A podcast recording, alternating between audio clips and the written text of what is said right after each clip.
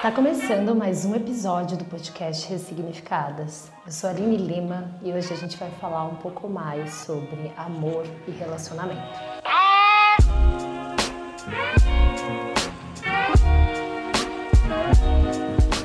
Bom, para o nosso encontro de hoje, eu busquei inspiração no livro que chama Amar Pode Dar Certo. E foi um livro que me trouxe inúmeros insights que eu vou compartilhando com vocês ao longo da nossa jornada, mas que eu achei muito importante para esse nosso encontro trazer um trecho para a gente refletir né, um pouco mais sobre isso. O trecho fala assim. Para amar alguém, é preciso analisar se a pessoa que buscamos pode existir de fato ou se só faz parte das nossas fantasias, como um príncipe ou uma princesa encantado que, além de frequentar as páginas dos contos de fadas, só existe na nossa imaginação. Eu achei esse trecho muito importante, porque principalmente para nós mulheres que crescemos acreditando, né, nesse mito do amor romântico, em alguém que vai vir, que vai nos salvar, que vai tirar a gente de toda essa dor, essa solidão, né, que vai alimentar a nossa autoestima, que vai completar a nossa vida. Essa ideia da alma gêmea, a gente foi cercada por isso por todas as nossas vivências. Eu tenho 35 anos hoje e há pouco tempo eu me toquei que isso era um mito, que não existiria alguém que viria sem defeitos, né, um fado sensato no meu caso, uma fada sensata, que viria e traria tudo aquilo que eu sempre projetei e imaginei. Quando eu era mais nova, não há muito tempo atrás, eu, eu tinha muito medo de me relacionar. Eu rejeitava antes de ser rejeitada, eu tinha medo de me entregar, porque eu acreditava que, como eu não era digna de ser amada, a qualquer momento eu ia me decepcionar. E eu ferrei com muitos dos meus relacionamentos. Quando eu paro um tempo para fazer uma análise sobre as minhas relações, eu percebo o quanto que eu fui uma pessoa irresponsável afetivamente. A gente fala bastante sobre responsabilidade afetiva aqui na comunidade Ressignificadas e eu falo isso de um lugar de reconhecimento da falta de responsabilidade. Eu sempre tinha, né, uma grande história de amor desenhada aqui na minha mente, uma narrativa, e aí eu colocava as pessoas e encaixando essas pessoas nessa história irreal. E e aí, de repente, por algum motivo, aquela pessoa, por ser humana e por não ser né, essa coisa encantada que eu imaginava, ela não cumpria o script que eu tinha desenhado na minha mente. E aí eu falava, puxa, não vai dar certo essa pessoa não é para mim, né? Ou essa pessoa não vai é, dar conta da história que eu desenhei. E aí eu saía. Mas, assim, o que eu percebo quando eu falo das minhas irresponsabilidades é que muitas vezes, por conta da minha autoestima ser muito baixa, por conta de eu acreditar que eu não seria amada, não seria correspondida, eu ia lá, eu investia pesadamente na conquista. Eu investia pesadamente em fazer com que aquela pessoa gostasse de mim, estivesse interessada por mim. E na hora em que aquela pessoa estava interessada e não correspondia àquela história irreal que eu estava criando, eu ia lá e saía fora por medo. Mas eu nunca fui sincera com essas pessoas, sabe? Eu nunca joguei limpo com elas com relação aos meus medos, às minhas dificuldades, aquilo que eu estava vivendo, o porquê que era tão difícil para mim me entregar. Eu simplesmente tipo, saia fora ou deixava a pessoa ali no gelo para depois, quando eu tivesse com a baixa autoestima, eu fosse lá e mandasse um oi sumido. E hoje eu vejo o quanto que isso foi irresponsável. Eu entendo sim que naquele momento eu não tinha consciência. Eu entendo que naquele momento eu estava fazendo o que eu podia para me defender, para me proteger. E é por isso que eu insisto com vocês o tempo todo com relação à nossa autonomia emocional, com relação a gente entender quais são as nossas dores, quais pontos pontos da nossa história emocional faz com que a gente faça o que a gente faz, quais são os nossos medos, as nossas inseguranças, porque se naquele momento eu tivesse essa consciência, eu poderia ter escolhido não me relacionar com ninguém, eu poderia ter escolhido deixar claro para as pessoas o que eu realmente queria, sem comprometer a emoção delas. Então, é, eu acho que esse é o principal, né, o primeiro ponto que a gente precisa falar sobre isso, é que assim, essas histórias que a gente cria na nossa mente e elas estão lá de muito, muito tempo atrás, de muitos desenhos da Disney, de muitos filmes de Hollywood que a gente assistiu, elas podem estar tá impedindo a gente de viver relações reais. E o que eu chamo de relações reais hoje? É que, cara, quando você vai conhecer um cara, uma mina, e que você está iniciando um relacionamento, ele não vai, ele não vai corresponder a essa história que você tem na sua mente. Sabe aquela coisa que a gente fala, putz, encontrei a pessoa perfeita? Geralmente a pessoa perfeita que a gente encontrou é porque naquele momento ela está dando match em todos os pontos da nossa história imaginária. Só que assim, as relações, o tempo vai passando, as pessoas têm histórias de vida, elas vão vivendo uma outra coisa e vai trazendo isso para a relação. E aos poucos a gente vai se desiludindo, não com aquele ser humano real que está ali na nossa frente, mas porque aquele ser humano começa a não dar conta dessa história imaginada que a gente tem. E isso, gente, é o que hoje eu percebo na maioria das mulheres que vêm conversar comigo e hoje eu consigo nutrir isso na minha relação, que se a gente não se libertar dessas fantasias, desses imaginários de que vai vir alguém perfeito, sem defeito, que vai ser incrível, que vai completar a gente, que vai salvar a gente do nosso vazio emocional, se a gente não parar e ter consciência de que essa pessoa não existe e não vai existir,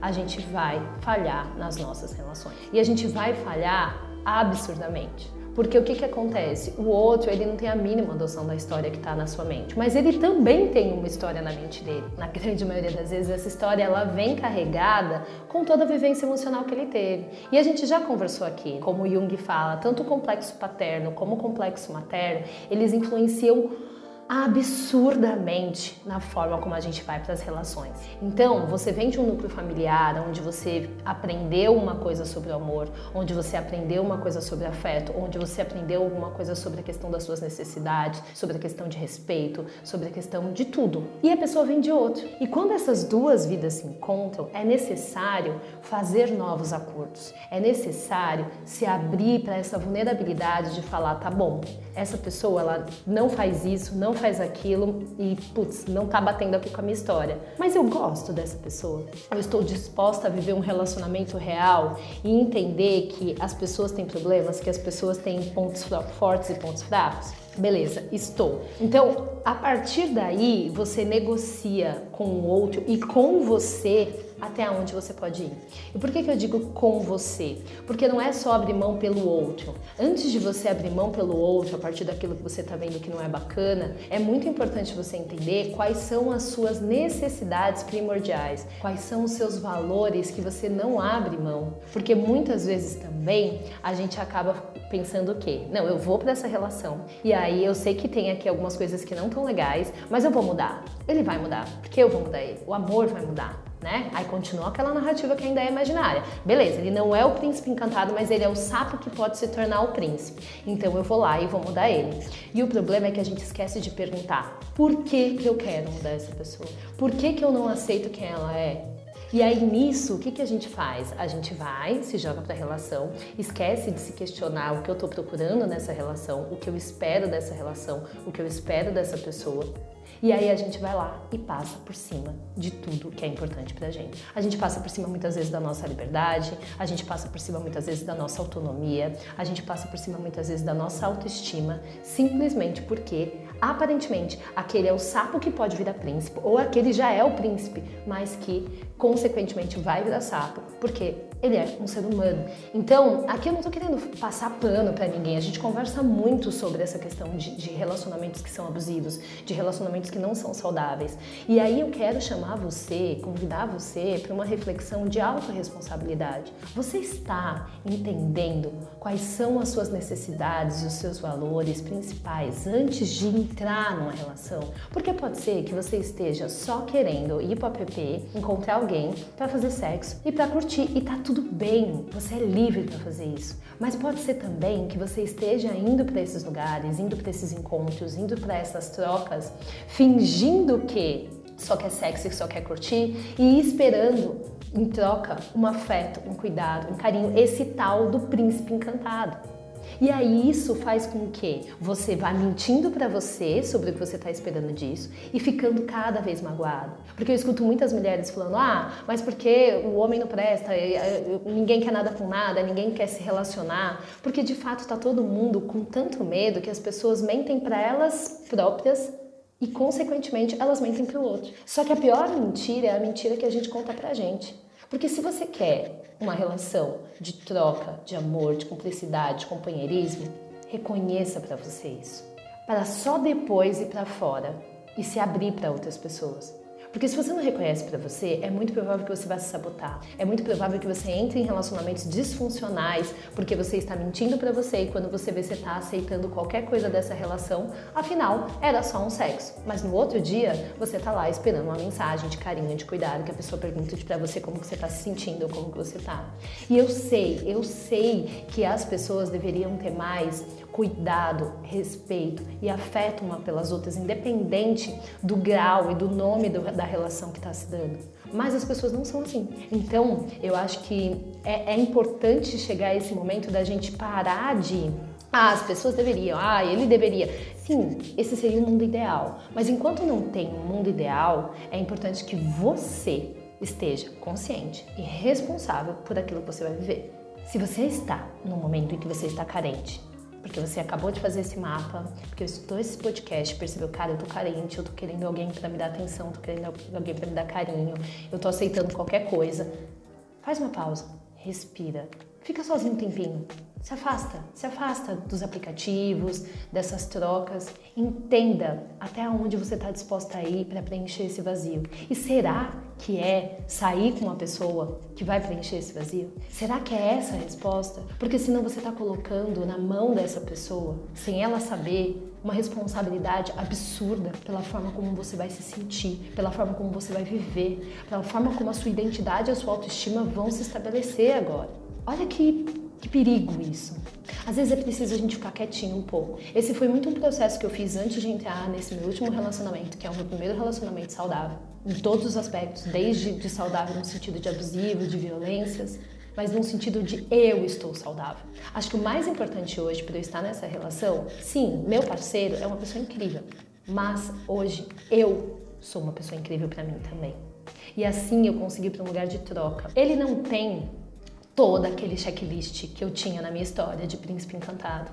Ele é um ser humano. Só que eu também sou uma ser humano. Só que eu também sou uma pessoa, sou um humano. E a partir desse momento que eu enxerguei isso, eu fui estabelecendo uma relação saudável comigo. Então, eu entrei na relação já sabendo até onde eu posso ir, até onde eu negocio, o que eu não negocio. E à medida em que eu me coloco a partir da comunicação, contando, ó, até aí isso não é bom para mim, isso não concordo, isso não aceito, tal, ele tem a oportunidade de falar, beleza, os termos estão postos, eu quero seguir.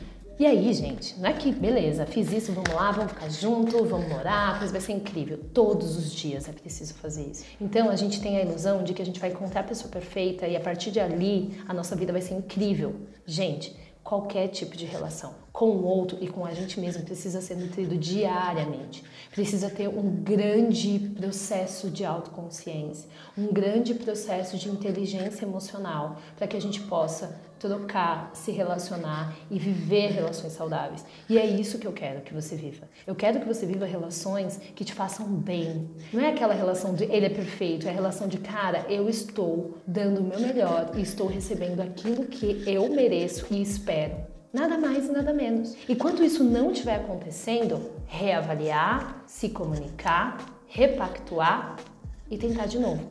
Todos os dias assim. É todos os dias assim para mim na minha relação. Para as pessoas que estão vivendo relacionamentos saudáveis é assim. Mas primeiro eu precisei dar um passo atrás e falar: pera, eu não dá para eu ir para uma relação agora porque eu tô totalmente desorganizada. Deixa eu organizar aqui minha casinha, deixa eu saber o que eu quero, para onde eu vou, e aí a partir daí eu comunico pro outro. Então, dois pontos que eu quero que você saia daqui desse podcast pensando. Como que tá a sua casinha? Tá organizada? Como que você tá indo para as relações? O que, que você tá indo esperar dessas relações?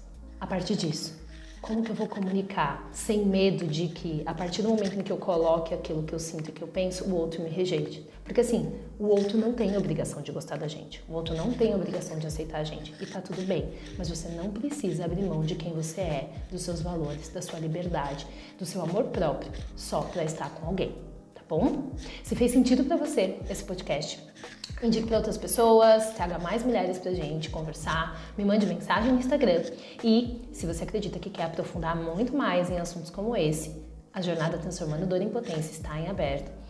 Quero esperar você, quero você nessa jornada, porque eu tenho certeza que com todas as ferramentas que a jornada pode te entregar, você vai ser capaz de fazer todo esse processo que eu acabei de conversar aqui de uma forma estruturada, de uma forma organizada e de uma forma autônoma Você precisa ser a senhora das suas emoções e da sua vida.